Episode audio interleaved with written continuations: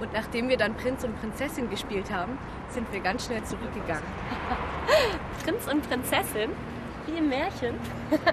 also ehrlich, Jojo, meinst du nicht, dass Marc etwas von dir will? Erst will er unbedingt mit dir zum Drachenfels zurückfahren. Er ist der Einzige, der den Weg kennt. Und dann hat er den Prinzen gespielt. Ja, er hat mir sogar angeboten, mich vor der Einwanderungsbehörde zu verstecken, falls ich meinen Pass nicht wiederfinde. Da In seinem du. Bett. Da siehst du es mal. Ist doch ganz klar, was er will. Es gibt übrigens gar keine Einwanderungsbehörde in Deutschland. Echt? Nee, das heißt, glaube ich, Ausländerbehörde oder so. Wonach hältst du eigentlich die ganze Zeit Ausschau? Und? Wie war's bei euch? Nett war's.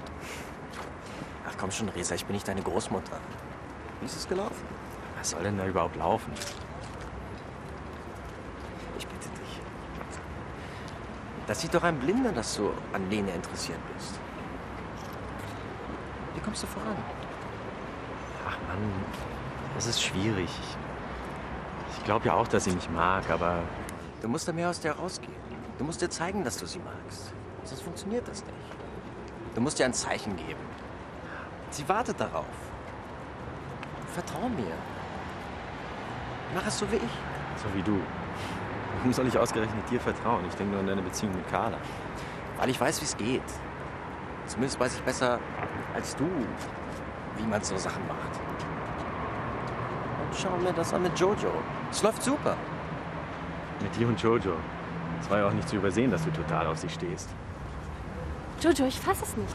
Du hast uns hierher geschleppt, nur weil du hier Ben treffen willst?